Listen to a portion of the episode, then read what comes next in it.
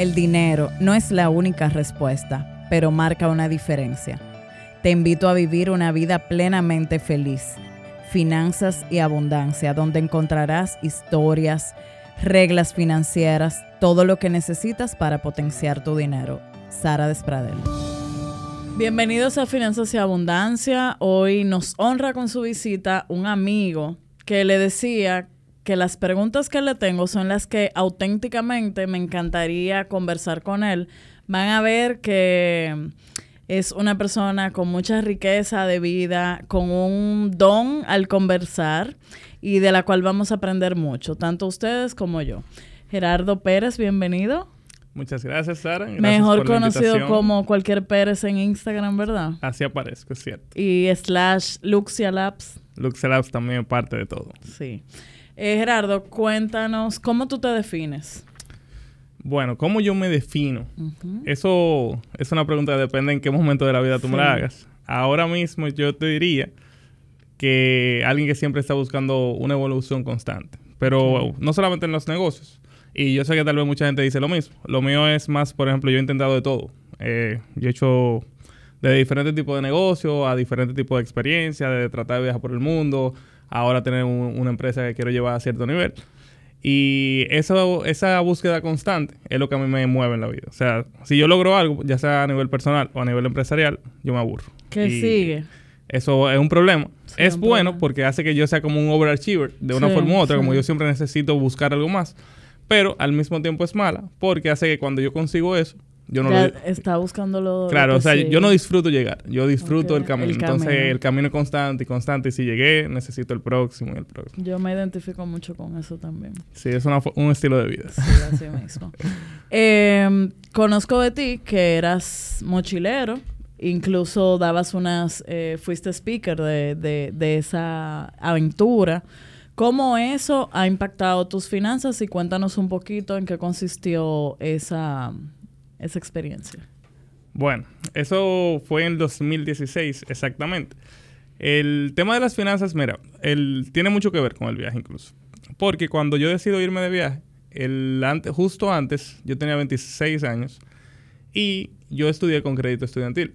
Ok. Entonces yo salgo de la carrera, yo salí temprano a los 21 y yo tenía una deuda importante. Ponte que se eran como 800 mil pesos de deuda. Wow. Y yo me había prometido que yo lo tenía que pagar en los primeros dos años después de graduarme. Y yo le había dicho que yo, lo iba a pagar, sea como sea. ¿Y el plazo real cuál era el que te permitía el crédito? Era el doble de la carrera, 10 años. 10 años. O sea, yo tenía tiempo para pagarla. Pero tú no querías vivir con esa deuda. No, no, yo no quería esa presión. Pero la vida no siempre te da lo que uno quiere. Entonces, eso, ese dos años, que era mi promesa, realmente llegó a ser cuatro o cinco. Lo pude hacer en menos tiempo, como quiera, que lo que me daba el préstamo. Pero cuando yo consigo el dinero para hacer el préstamo, para pagar el préstamo, yo tenía dos decisiones ahí. Porque yo consigo un proyecto muy importante a los 25. Y ahí yo tenía que saldar el préstamo, pero yo también quería irme a hacer una maestría. Entonces, cuando yo empiezo que tengo ese dinero en ese momento, gracias al proyecto que tenía, yo tomo la decisión de limpiar el préstamo, pues no quería eso. Y con lo que me quedaba, yo tenía, estaba buscando para hacer una maestría, pero yo no era buen estudiante. Entonces no me podía ir con beca. Y yo, el poco dinero que tenía, tenía que ver para dónde me iba. Yo siempre había tenido el sueño de vivir esa aventura, de vivir fuera del país. Y eso empieza de muy pequeñito. Y ahí yo buscando, yo me di cuenta que yo no quería seguir en arquitectura. Aunque, aunque en ese momento la arquitectura fue lo que me dio el dinero. ¿Y tú trabajabas en una oficina como empleado? No, nunca. No, nunca. Nunca. Y ese ah, o sea, ese proyecto era mío, era mío. Ah, era tuyo, confiaron en ti. Sí, eso todo Eso es difícil, Gerardo. Sí, realmente por eso cuando yo tomé la decisión que tomé, mucha gente decía que yo era un psicópata. Era claro, como que, ¿qué tú, estás haciendo? Ahora que tú vas a crear confianza. Todo el mundo era como que, mira, tú estás botando tu futuro a la basura porque nadie tiene esa oportunidad a los 25 años que era diseñar una torre en la Nacaona. Tú sabes, creo que tú sabes cuál es. Y cuando yo tomé esa decisión, yo realmente no quería hacer, no quería que mi vida se definiera por un golpe de suerte. Y esa es parte de la historia importante. Y yo digo, ay, mira, yo no voy a hacer una maestría en algo que yo no sé si quiero hacer. Yo no quiero seguir en arquitectura. Y ahí yo simplemente tomé la decisión de irme a viajar por el mundo con el dinero hasta que se me acaba y, y no volver a arquitectura. Yo dije que yo no volvía a República Dominicana cuando tomo la decisión. Entonces ahí me voy. Pasa de todo un poco eh, pasa año y medio en ese trayecto. No, espérate un momentico. ¿Me voy a dónde? ¿Dónde te fuiste?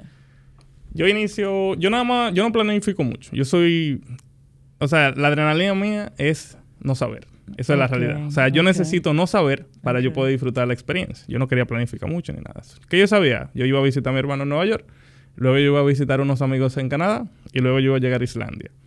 Y luego de ahí, lo que me traiga la vida. ¿Y ahí tú tenías presupuesto? ¿Cuánto se llevaba ese viaje? No sabía. no, nada. Pero sí sabía que el dinero que tú tenías te iba a dar. Tampoco. Muy bien. Bien, de, bien de finanza. bien de finanza, anti, anti todo lo que no hagan. Exactamente. Yo realmente yo no le puedo recomendar mi viaje a nadie. Incluso, aunque quedó bien y terminó bien y la historia hasta el momento de ahora tiene un final feliz, aunque tuvo muchos momentos difíciles, yo no le recomendaría a nadie que lo haga como yo lo hice. Esa es la realidad. Yo, digamos que yo, ponte que yo tenía 15 mil, 20 mil dólares. No era mucho. Era, eso era todo lo que yo tenía. Y yo me fui era un viaje de muy bajo presupuesto. Entonces yo dormía en hostales, yo compartía habitación, yo comía en los sitios más baratos. O sea, yo me di la, película completa, cero fancy. Y yo iba a seguir en ese trayecto hasta que se me acabara el dinero. Y yo estaba dispuesto a vivir bajo un puente, a, limpiar platos, a lavar la ropa donde sea. O sea, yo me fui de verdad desconectado de lo que era el mundo Tú sabes que se usa cuando uno se cansa del país, tú te pudieras ir a, a una loma aquí. Podría ser, podría ser, pero yo estaba buscando un poco más de emoción. Un poco más. Y yo, yo no quería tener ningún tipo de colchón también. Eso era parte importante de mi historia. Ok. Entonces, eh, ¿cómo tú decides volver a casa? Bueno, yo vuelvo por problemas financieros. Ay, ay, ay, ay, ay. Cuando yo estaba... Y yo creo que yo te conocí... Justo después. No, justo ahí. Sí, sí, sí. Sí. Ajá. Ay, ay, ay. Sí, sí. Yo recuerdo cuando yo hablé contigo la primera vez yo estaba viviendo en Vietnam y ahí ya había pasado año y medio, ya yo entendía que había vivido lo que iba a vivir. Y ya me estaba estresando más el viaje que lo que yo estaba buscando, porque no tenía. Todo lo que yo tenía de ahora se fue hace mucho. Yo había hecho unos cuantos voluntaria, voluntariados que me permitieron seguir viviendo y moviéndome. Y cuéntanos eso, parte bonita de esa experiencia. ¿Cómo te marcó? No, eso es un antes y un después en muchas facetas. Yo creo que yo maduré en ese año y medio lo que yo tal vez hubiera madurado en 10. Ok. A la forma de pensar, a forma de ver la vida, a forma de interactuar con las personas, aprender de la gente. Incluso muchos tabúes que tal vez uno viene en, automático de aquí, de la sociedad que vivimos. Yo creo que yo los rompí la mayoría ya. El... Uno, tiene, uno va como con mucho prejuicio con la, con la gente, incluso por cómo se visten, por cómo hablan, por su background. Y uno viajando, eso es algo tan secundario, como que eso, tú te conectas con, alguien que tú acabas de conocer, que tú no conoces el background, en 30 segundos, en un minuto, en, y, hablan no te importa si esa persona es, un gran ejecutivo o es alguien que limpia un baño. Y creo que eso fue, aunque yo venía con parte de eso, por mi forma de ser, yo soy como muy, muy abierto, así, me gusta hablar con la gente, pero creo que en el viaje fue una intensidad tal que era otra cosa. Y yo me enamoré de la adrenalina de que yo no sabía qué iba a pasar el próximo día. Esa es la parte más chula del viaje. Que mira, el próximo día yo hago lo que me dé mi maldita gana. ¿Y cuándo tú te ibas de un sitio? Cuando me daba la gana. Cuando te... Epa, qué bien. Sí, o sea, todo iba pasando. Hubo una parte del viaje que había uno de mis mejores amigos, me acompañaba. Eh, después nos separábamos por meses y luego nos juntábamos a otra ciudad y así. Y si yo iba a una ciudad que me gustaba mucho, tal vez yo iba a durar un poquito más si me enamoraba en esa ciudad, iba a durar un poquito más. Si conocía a una extranjera por ahí, quién sabe. Pero luego hay una parte del viaje que la que fue mi novia de luego se une conmigo y ella vive conmigo en Tailandia y en Vietnam. Y ahí en Vietnam duramos más por los voluntariados, teníamos tiempos. Y así fue. Pero de las mejores partes del viaje, yo diría que la gente, el... Y después de un tiempo tú siendo tan independiente, porque literalmente todo depende de ti, Tú no tienes nadie que te vaya a meter presión, ni con el dinero. Todas las decisiones ni con los horarios. Todo, todo, todo. Y luego de un punto es como que tú te sientes que tú tienes el superpoder de hacer lo que tú quieras. Y, o de aprender lo que sea. Y a mí se me empezó a dar que yo empecé a conectar muchos puntos, como el discurso de Steve Jobs, que tú lo ves luego de, de muchas cosas en la vida. Y cosas que yo sabía de arquitectura, yo lo empecé a implementar en otras cosas. Yo empecé a conocer gente de otras áreas de negocio de hablar de muchísimo negocio que no tenía nada que ver con arquitectura. Entonces, cuando yo vuelvo al país, yo realmente empiezo a sacar de esa información del mismo viaje y ver, mira, eh, yo lo que sabía hacer era arquitectura. Yo la dejé porque la forma que lo iba a hacer en ese momento realmente no iba alineado con mi forma de ser y yo no quería ser un esclavo de mi propio negocio. Y eso es lo que hace que cuando yo monto Luxe Labs, mucho después... Eh, ¿En qué año? 2018 ahí cuando yo lo monto, yo tenía una visión muy clara de lo que yo no quería hacer. Y aunque yo tuve la suerte en el 2015, 2016, antes de, irme de viaje con el proyecto, yo sabía que si yo emprendía de nuevo en una firma de arquitectura, iba a ser totalmente lo opuesto a todo lo que estaban haciendo aquí en el país. Yo no quería irme por ese no quería, okay. Y ahí que tú y yo no conocemos, justo en ese momento. Okay. Y un saludo a Juan Raúl. un saludo a mi socio, Juan. Que ya estuvo por aquí y, creo que en esa entrevista eh, vimos muchos detalles de Luxia como tal. Yo quisiera saber eh, qué te distingue como arquitecto. O sea, ya ahora al pasar de, esos primeros años. Bueno, lo primero, primero que más me distingue es que yo no me veo como arquitecto. Creo que eso es lo más importante. Como, más, como más negocio. Sí, yo soy más businessman hoy en día. Y yo tenía la visión desde el principio. Por ejemplo, en Luxia, antes de que Juan entrara, que yo estaba solo, yo estaba claro que yo necesitaba esa contraparte, que creo que Juan lo menciona, que yo quería enfocarme en la parte de desarrollo de negocios, pero yo no disfrutaba la arquitectura y esa es la realidad. Yo no, yo hoy en día no lo voy a diseñar a nadie. O sea, yo tengo una firma de arquitectura, ¿verdad? Y tenemos más de 20 empleados y eso, es toda una estructura. Pero yo, como Gerardo, yo no soy el arquitecto. No te vas a sentar a diseñar. Y no es por nada mal, es que yo siento que yo estoy perdiendo mi tiempo y mis mejores capacidades no están enfocadas bien cuando están ahí. O sea, yo soy más de la visión del negocio, de cómo podemos crecer, cómo podemos hacer cosas diferentes y cómo podemos hacer que la compañía realmente sea rentable y sea un poco más O sea, que tú puedes estudiar arquitectura y al final eh, convertirte en un empresario. Exacto. No necesariamente. Yo creo que tú eres eh, bien atípico, como en todo. Que eso no es lo común, eso no es lo común. no. Eh, ¿Qué es abundancia para ti? Para mí específicamente abundancia es libertad de tiempo. Yo tengo un, tema con el tiempo. Y, y poder conseguir las cosas que tú te propones, ya sean financieras, ya sean de tiempo, ya sea de calidad de vida y demás. O sea, una vida abundante, yo, la vería como una vida en la que tú tienes todo lo que te propones o todo lo que, deseas. No tienes más de la cuenta, no es un exceso, sino es exactamente lo justo. Ok. Em, ¿Cuál es tu proyecto favorito en términos financieros y por qué? ¿A qué tú te refieres? O sea, ¿qué, tipo de proyecto? O sea, de los que han hecho. Eh, como que tú digas, mira, a nivel financiero el más eh, eh, rentable fue tal por tal cosa. Mm, bueno, yo lo no voy a decir de los que hemos diseñado, sino ahora que estamos desarrollando un proyecto nuevo. Pero aquí nosotros estamos dando la evolución ya de diseñar a desarrollar. Entonces ahora nosotros estamos desarrollando un proyecto nuevo y según los números... Y vamos a, desglosar eso para un joven que está estudiando arquitectura y que quisiera entender la diferencia. Perfecto. Bueno, para, antes de entrar en el detalle, vamos a explicar un poco cuál es la diferencia. La diferencia sería que diseñar es para lo que contrata una, firma de arquitectura o un arquitecto que es para diseñar el proyecto. Por lo general, el 99% de los arquitectos para eso es que los contratan. Para desarrollar es cuando en promoción inmobiliaria o desarrollo inmobiliario, cuando tú eres el que gestor de todo el proyecto. Tú eres quien compra la tierra o, o levantas la inversión para comprarla, luego tú diseñas o contratas un equipo de arquitectura luego lo construyes y, lo vendes. Entonces, ahora nosotros estamos... ¿Pero lo venden directo o a través de una... De brokers o lo de brokers, Sí, sí. Nosotros no vendemos directo nada. Okay. Pero si estamos ahora, como nosotros tenemos tanto tiempo trabajando solamente en desarrollo inmobiliario, una de las ideas, y, parte de mi background era en desarrollo, desarrollo inmobiliario, una de las ideas era ver cómo eventualmente podíamos hacer la transición de diseñar, que no es que lo vamos a dejar de hacer, son líneas de negocio diferentes. No, o que ustedes tienen que lo apoye con diseño. O sea, sin ser ustedes. No, eh, nosotros lo diseñamos. O sea, lo desarrollamos, pero lo diseña Luxia también. Exacto. Entonces, como que tenemos las dos partes de la moneda. Y ahí buscamos aliados para la parte de construcción y demás. Pero ese, yo diría que el proyecto que estamos desarrollando específicamente en Cabaret es el proyecto que a mí más me enamora.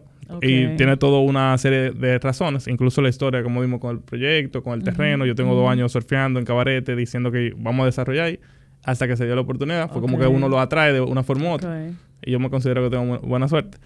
Y así fue. Entonces yo diría que el proyecto que estamos desarrollando en Cabarete, que todavía no ha salido, ese sería por mucho el proyecto que más me enamora. Y que entiendo que va a ser mucho más rentable. Qué bueno.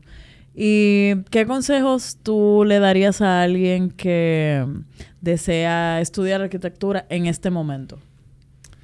Bueno, ahora los tiempos están cambiando muchísimo. Arquitectura tiene algo que muchas veces no se como que no se le da fuerza. Y es que arquitectura te abre mucho la mente para tú irte por cualquier rama que tú quieras. Tú te puedes ir o por interiores, o por negocio, o por arquitectura inmobiliaria. O sea, hay miles de ramas ahí, muy, muy diferentes.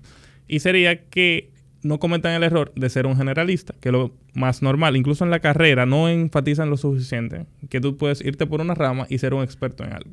Incluso ya ahora mismo el tema de jardines.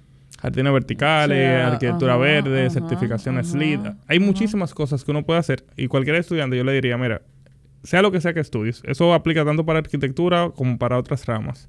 Y es, identifica qué es lo que tú más disfrutas y vete por ese camino. Incluso tú ser un gran arquitecto, ah, esto es un consejo ya para profesionales, tú ser un buen arquitecto no significa que tú seas un buen empresario.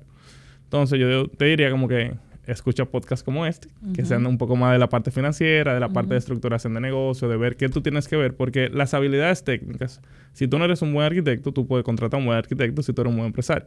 Pero si tú eres un buen arquitecto, tú no vas a contratar a un buen empresario. Es difícil que alguien te lleve el negocio. Entonces yo creo que cualquier profesional debería empezar a formarse para poder ser un buen empresario. Y algo importante que mm, eh, he visto muchos fracasos en tu área con el tema de elegir una sociedad. Eh, que ha sido sí es como que lo que se repite en cuanto a, a fracasos ¿qué ha sido clave para que la sociedad de ustedes funcione? Mira, yo, esta es mi tercera firma de arquitectura, para que se sepa. Sí. La, primera era con una socia y fracasó. Ah, ah. También habían sus temas. La segunda yo estaba solo. Eh, tal vez por el mismo hecho del otro fracaso. Como, bueno, no quiero brigar con gente. Y luego en la tercera yo tenía mucho más claridad. Entonces, algo que yo mencioné el otro día, que estaba hablando con, en un live, incluso con Juan Raúl, era que yo creo que la clave para, para nosotros, que tenemos una súper buena sociedad, o sea, nos hemos vuelto hermanos realmente, y compartimos todos los días y hablamos de todo un poco, y discutimos todos los días. No es que no discutimos, pero la discusión es muy sana. Y yo creo que lo que ha sido más importante ha sido que compartimos principios y valores. Más que la parte técnica, más que la parte de división de roles y demás. Entonces, luego del tema de principios y valores, es entender la división de roles. Eso es muy delicado. Pero eso es la clave de cualquier tipo de sociedad. ¿Qué pasó en mi primera sociedad? Los dos hacíamos exactamente lo mismo. Éramos dos arquitectos, ninguno de los dos era administrador, ninguno de los dos perseguía los negocios. Que eso es lo que casi siempre eso pasa. es lo que siempre pasa. Entonces, eso hace que esa disyuntiva que, que tú haces, que yo hago, eh, se vuelve una competencia en la que si alguien empieza a traer más que el otro, pero el otro ni siquiera sabe qué es lo que le toca, se vuelve uno, empieza a sentir que la mesa está cogiendo. Entonces, en el caso de nosotros, como yo tenía claro que yo quería ser el de negocios, el que enfocarse en eso, yo no quiero tocar arquitectura, yo la quiero ver por ah, arriba. Y Juan era, digamos, el opuesto en parte, en la que él es un apasionado de la arquitectura y le encanta ese tema, ah, aunque le gusta un poco el tema de los negocios. Pero yo nada más quiero aprender de negocios. O sea, yo nada más quiero aprender de negocios, estructuración, visión. O sea, lo único que yo, yo me enfoco y lo único que leo es psicología, expansión de negocios y administración. Él lo va a tener un poco más variado. Entonces, desde la concepción de la, de la compañía, era como que este es tu ¿Y siempre empezó así? Sí, sí. Sí, ah, qué bien. O sea, cuando yo le... Porque la, historia de cómo nos hacemos socios es, cómica. Él me mandó un mensaje de Instagram, ya lo existía. pero... Muy, a lo Juan Raúl. Sí, sí, sí. él me mandó un mensaje porque él es medio fresco. Sí, sí. Entonces él me mandó un mensaje haciéndome una crítica constructiva. Y ahí yo, yo estaba buscando un socio. Yo sabía que yo no quería hacer arquitectura, yo estaba diseñando, yo lo estaba haciendo todo. Y yo tenía años que no hablaba con Juan Raúl. Él me mandó ese mensaje, me hacía sentido lo que él decía, y yo tenía ya una, mente más que y que dije, hey, vamos a beber un café. Y ahí lo fui enamorando hasta que ya después nos pudimos asociar. Él entendió súper bien porque él venía de un background viendo una sociedad muy buena.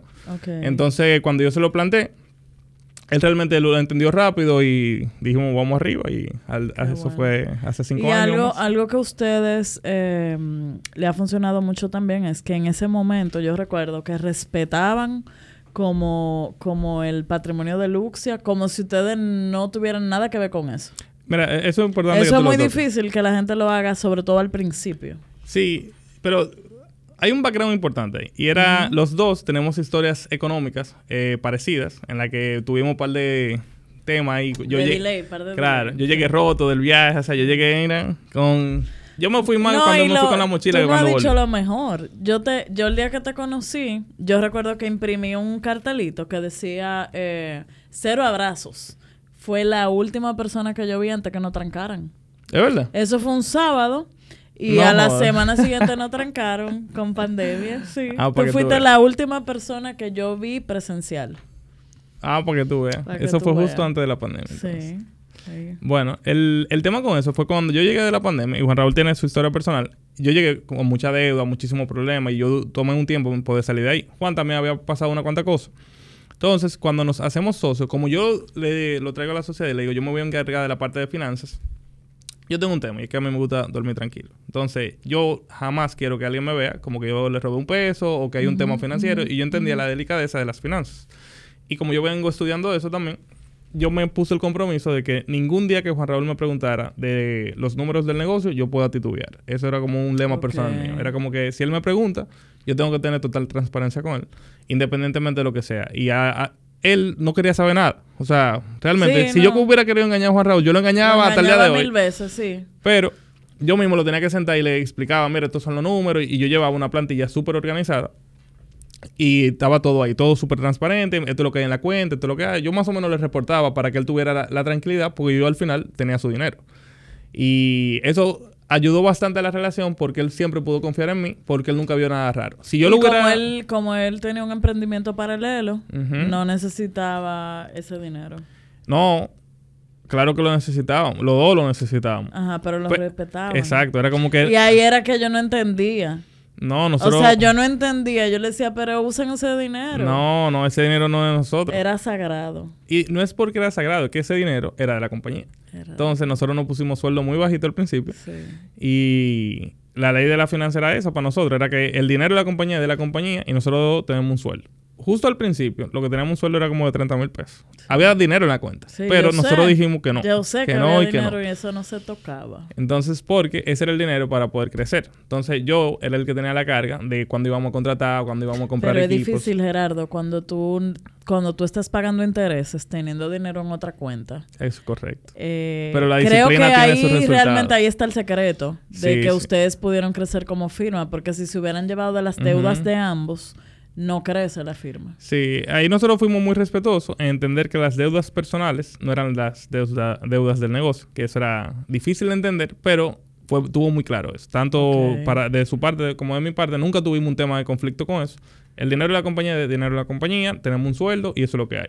Si al final del año nos podemos dar dividendos, genial. Entonces tenemos que trabajar para eso y todo fue así, con el tema de la finanza. Entonces, las finanzas desde el día uno hasta el día de hoy, nunca hemos tenido un problema de finanzas, nunca hemos tenido que tener un tema de, mira, no sé qué pasó con eso. E incluso hemos tenido coaches financieros, hemos tenido coaches de negocio y siempre hemos tenido a alguien arriba de las finanzas. Yo siempre soy el que está más arriba de eso porque ese es mi rol. Claro. Entonces, yo, por ejemplo, con, con el rol que tengo, yo estoy como CEO de la compañía, yo tengo que estar al día constante con el tema de los números, cierre de negocio y todo eso, aunque él tiene otras eh, responsabilidades que son semi-administrativas.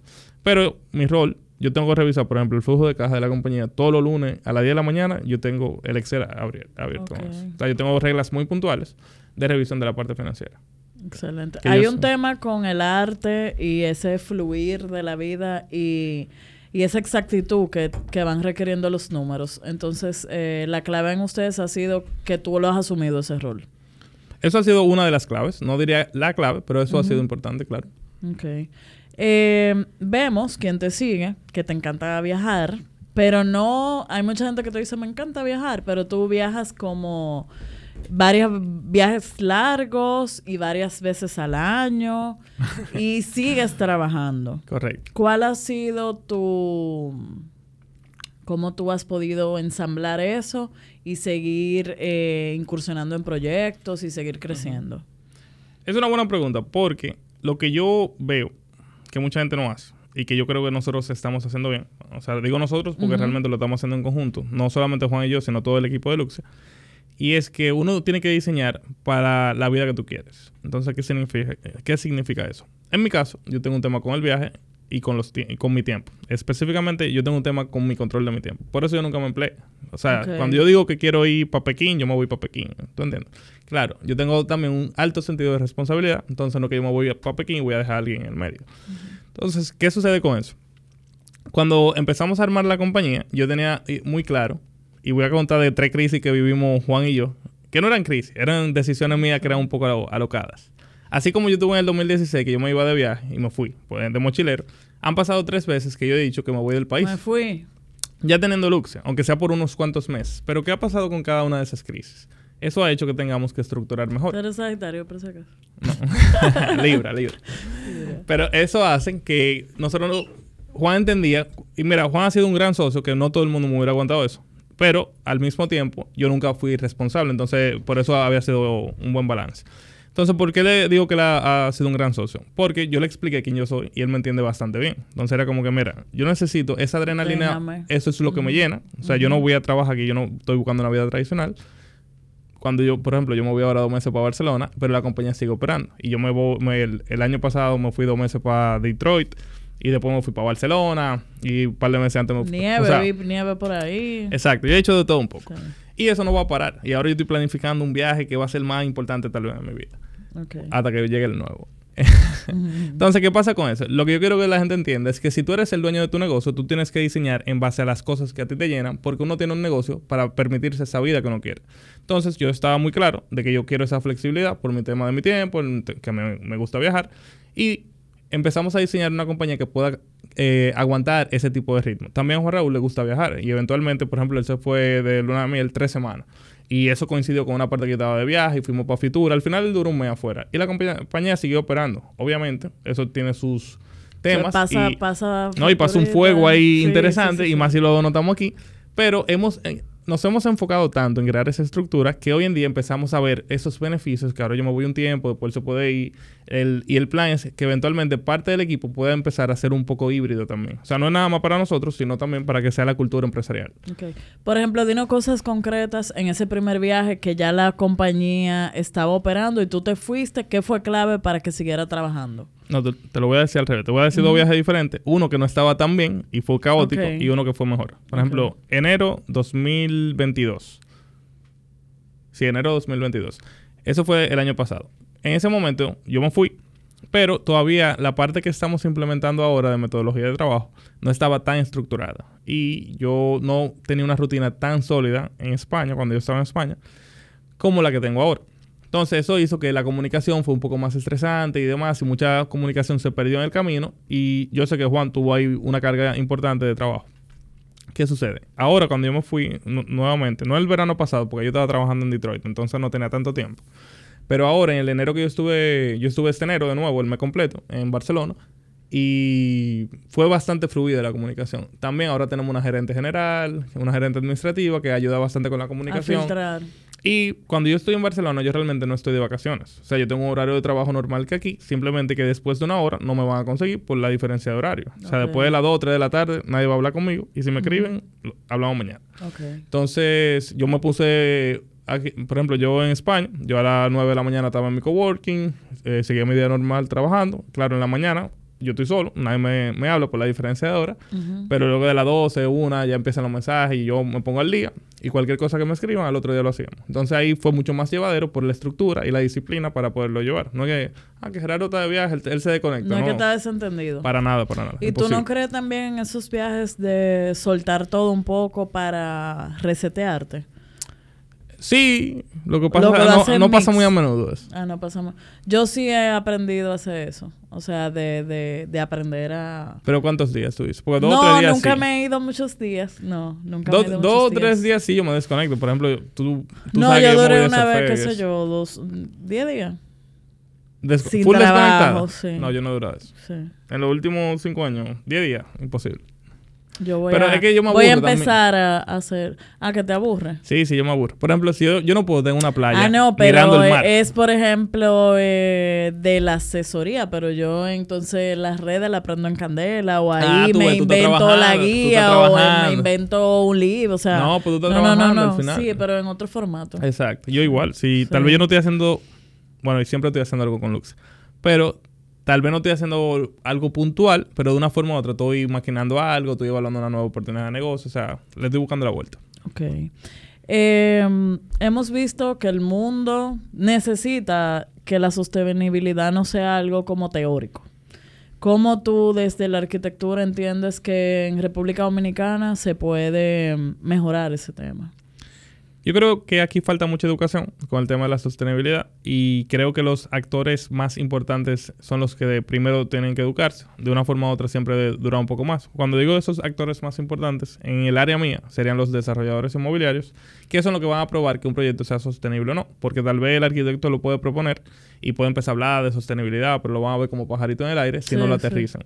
Entonces, mientras más educación entre a la población, mientras más educación entre a, a esos promotores, desarrolladores inmobiliarios, incluso eventualmente el gobierno tiene que coger cartas en el asunto, más fácil va a poder ser hablar del tema. Porque ahora mismo, sí, sostenibilidad aquí y allá, y como que bueno. Pero, como que no hay nada práctico. Sí, soy yo como un cumbaya de que es algo trending ahora. Ah, bueno, vamos a hablar de sostenibilidad. Porque todavía hay torres que, que entregan nuevas y no hay un tema tan simple como los desechos que vayan directo desde cada apartamento clasificado, por ejemplo. Eso, pero imagínate que alguien lo clasifica, pero ¿qué pasa después? Que para nada. Eh, ¿Entiendes? Va a ser algo más de branding. Ay, tenemos clasificación de desechos. pero si no pasa algo después de ahí, simplemente un branding de algo que no tiene ningún tipo de efecto real. Y eso es lo que mucha gente ha hecho. Es como ese, lo que llaman en Estados Unidos greenwashing, que es como que tú le, le das una lavadita para que se sienta más green. Pero al final tiene un efecto positivo real. No, tiene ninguno. Entonces, ahora mismo entiendo que falta mucha estructura. Sí, nosotros estuvimos en una conferencia en México de desarrollo inmobiliario. Eso fue en noviembre. Y uno de los temas más importantes que hablaban todos los desarrolladores era el tema de la sostenibilidad. Y aquí eso no, ha llegado. Pero está años luz todavía de, diferencia. Y todo el mundo hablaba de eso, y hablaba de la importancia de eso, y emisión cero carbono, y había muchísimos temas con eso de manera full práctica. Pero era desde el desarrollador, que es el dueño del proyecto. Claro. Aquí lo hemos conversado con uno que otro desarrollador y sí tienen la intención, pero no, lo ven como algo inmediato todavía. Algo como que viene muy despacio, como, es como una tortuga que va llegando. Lamentablemente. Nosotros, como de la parte de arquitectura, sí estamos tratando de promoverlo, lo hemos traído a colación en muchas ocasiones. E incluso ahora nos estamos investigando para poder certificar en base a eso. Pero eso también es un proceso que nosotros mismos tenemos que capacitarnos, porque no queremos empezar a hablar del tema sin tener toda la información al respecto. Porque mucha gente es lo que hace, ay, sostenibilidad, pero queremos hablar realmente con base. Ok. Eh, yo soy fan de tus eh, lives y he visto que tienes un justamente esa onda de mm, motivar a los emprendedores a que realmente logren un MBA práctico. Cuéntanos un poquito. Sí, mira lo que pasa. El, yo antes tenía una academia que ayudaba a arquitectos, que era como la primera academia latinoamericana para arquitectos emprendedores. Pero de una forma u otra, así como tú sabes, a mí me, una de mis pasiones, además de viajar, es ayudar a la gente, okay. hablar en público y, todo eso. Y uno de mis sueños es eventualmente ser speaker internacional.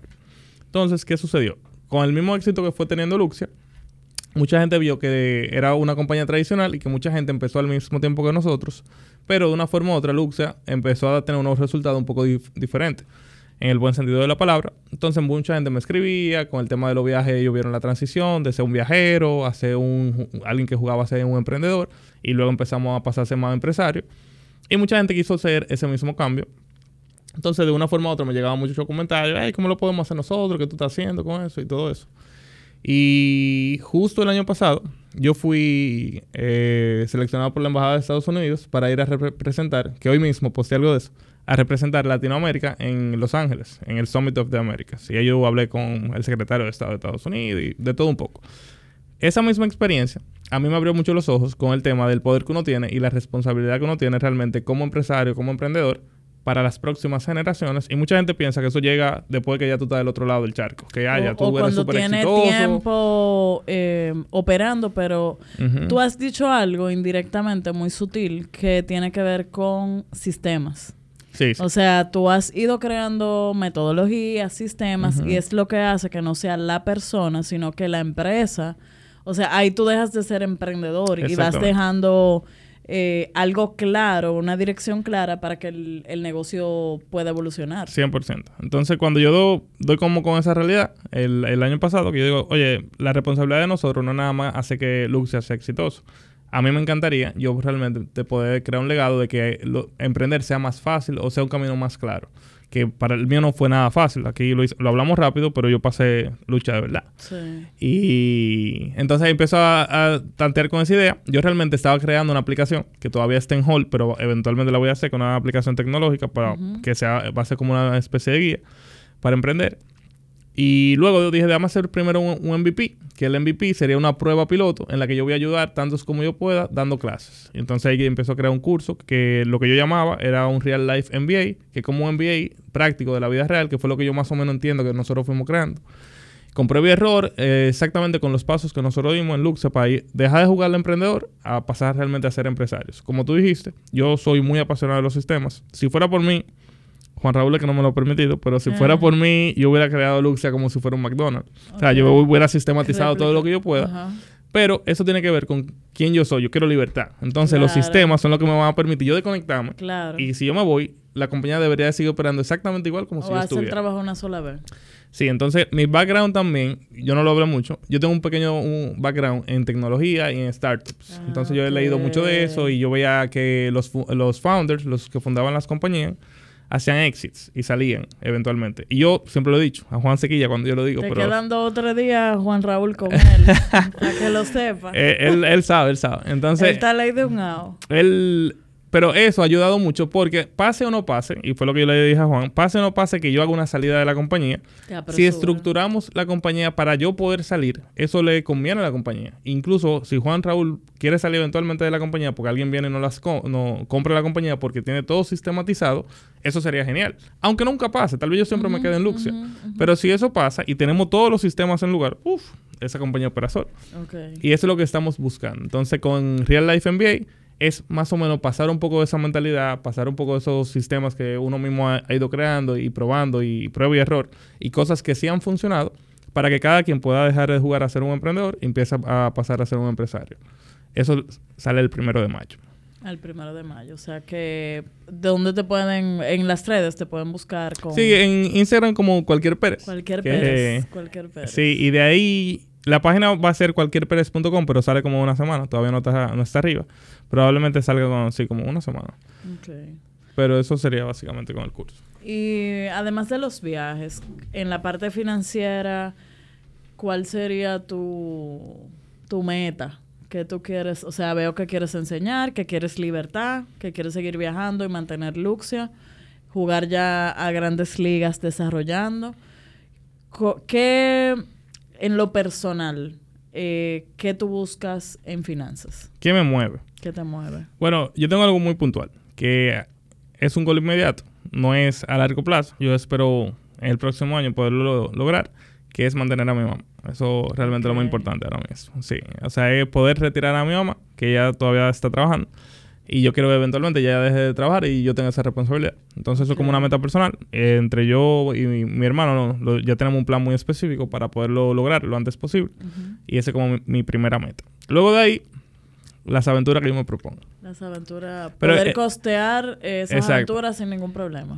Sí, ahora yo estoy planificando algo. Que yo lo digo en público a veces porque eso me hace como accountability. como que mira, ya que yo lo dije, eso tiene que pasar. que puedes venir aquí, Sara, tú recuerdas cuando Exactamente, yo dije. exactamente. Y es un viaje muy importante que yo tengo años dándole mente y me lo quiero regalar para el año que viene. Que es ir manejando desde Alaska a la Patagonia, Argentina. Wow. Esa es la idea. Entonces todavía tengo que setear las fechas porque es un viaje de seis meses. ¿Hay un libro de eso? Hay varios libros y documentales. bueno, todo empieza con un documental que yo vi en el 2015, justo antes de irme de viaje. Entonces, yo vivo realmente por ese tipo de aventura. Eh, yo no vivo de que, ay, pasé exitoso, no, Eso es... Ni comprarte una casa, ni eso, nada de Si eso pasa, genial. Porque me, va, me da una calidad de vida. Pero lo que yo persigo en la vida realmente son historias. Y yo ir persiguiendo ese tipo de historias. Y cuando yo tenga 70, 80 años, yo mirar atrás y yo no puedo dejar de reír por las historias que tengo para contar. Eso es lo que yo estoy buscando. Yo estoy buscando esa historia al final de que yo estoy lleno de historias. Y esa es la que yo te voy a, voy a contar ahora. Luego de esa, no sé cuál va a venir después. Pero yo algo que siempre he dicho es como que yo veo la vida como si fuera una gran aventura. Y una gran aventura puede ser cualquier, cualquier cosa. Eventualmente, cuando yo sea padre, una gran aventura va a ser ser papá y me lo voy a disfrutar.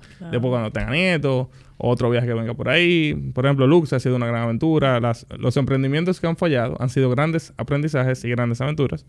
Y no ha sido nada más una aventura el tema del viaje. Eh, todo lo que uno se proponga puede ser así. Claro, claro. Así que ya tú sabes, un par de años cuando hablemos de eso. Sí, sí, no, eso va a ser, va a haber que ser un podcast de una semana. ¿eh?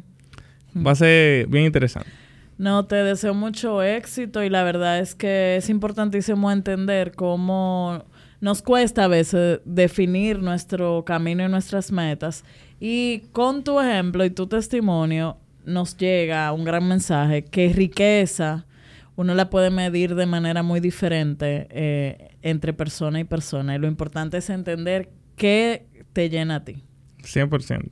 Y hay veces que la gente que cree que riqueza o abundancia es solamente dinero y tú puedes estar lleno de dinero y tal vez súper vacío por dentro. No, y cuando tú viajas, que ves gente, por ejemplo, en la góndola de Venecia durmiéndose, que tú dices, esperaron al final de la vida para disfrutar. 100%. Eso es penoso también. No, eso es un tema importante el que tú dijiste. Porque yo no lo conté ahora, pero me imagino que tú sabes que parte de mi historia empieza por un acercamiento con la muerte. Y por eso mi... Ay, no, yo no sabía. Bueno, cuando yo tenía 20 años, yo más o menos me despido de mi mamá en una sala de emergencia. Y por eso yo vivo la vida. ¿Y por qué, Gerardo? ¿Qué te pasó? da un resumen, aunque bueno, sea. Lo voy, a, lo voy a decir breve para no hacer ese, ese, cuento largo. Básicamente, yo tuve un yo me desperté a las 3 de la mañana, estaba todo temblando. Yo creía que había un terremoto. Eh, voy a buscar agua. Cuando me devuelvo, me doy cuenta que no estaba de terremoto, que era yo el que estaba temblando. Y ahí mi corazón me da tres latidos súper fuertes, pam, pam, pam. Y el, techo, el pecho completo se me empieza a poner caliente. Una semana antes, no, como tres semanas antes, se había muerto un amigo mío de un infarto. Entonces, yo me asusto y voy despierto a mi mamá. Yo tengo 20 años. Y le digo, mami, oye, vámonos por emergencia, me está pasando algo. Y ahí ella me, me hace caso y en lo que bajamos del y estamos del carro, yo estoy temblando tanto y mi corazón está latiendo tan rápido que yo no puedo ni siquiera hablar. O sea, mi boca está temblando. Y nada, y estamos en emergencia. Yo sentía que se me iba literalmente a salir el corazón por el pecho. Y ahí yo deseaba que pasara. Yo estaba desesperado ya porque me dolía mucho el pecho. Era como que, oye, si me da un infarto, que me dé, pero suéltame ya. Así, esa era mi mentalidad en ese momento. Y mi mamá llorando y el doctor ya no sabemos qué hacer y le hemos dado de todo y el corazón no frena. Y yo le dije, mami, mira, yo estaba consciente de todo esto. Yo le digo, mami, mi historia se acabó aquí. Gracias por todo, pero... Ay, uy. Sí, fue, fue bien dramático. Y ella llorando, no, no me digas eso. Y yo, no, gracias por todo, mami, pero yo de aquí no paso. Entonces, luego yo soy medio payaso y cojo la vida medio relax. Ah, eso es que tú estás. Eh, yo tengo un segundo, claro, segundo round. Yo tengo un segundo round aquí. Es lo que pasa. Pero eso marca un camino importante porque eso me hizo apreciar cada momento muchísimo más. Es como que la vida es una sola al final. Tú no, no planificas a, a largo no, plazo ni te sofocas con eso. No, y algo que no sé si es de mi personalidad, pero yo confío mucho en mí. Es como que si yo me propongo algo, yo creo que voy a sacar lo mejor, incluso de una mala situación. Y incluso si no tengo dinero, yo no me voy a, tú no me vas a ver nunca quejándome ni jugando el papel de la víctima, porque mi vida no ha sido fácil. Pero yo tampoco tengo, yo no voy a ganar nada con estar quejando. Entonces, nada, eso yo tengo un segundo round, todo aquí de beneficio. Claro. Así que eso fue importante y por eso el tema de los viajes, las historias y por todo. Eso tu afán de vivir y disfrutar la vida. Claro, y por eso el tema de mi tiempo. Yo tengo una sola vida, yo no le voy a regalar mi tiempo a nadie. Muy bien, muy bien, muy buen mensaje. Pues bendiciones para ti. Gracias, Sara. Gracias a ustedes. Y también quiero darle las gracias a Hatsu que está patrocinando este podcast para ustedes.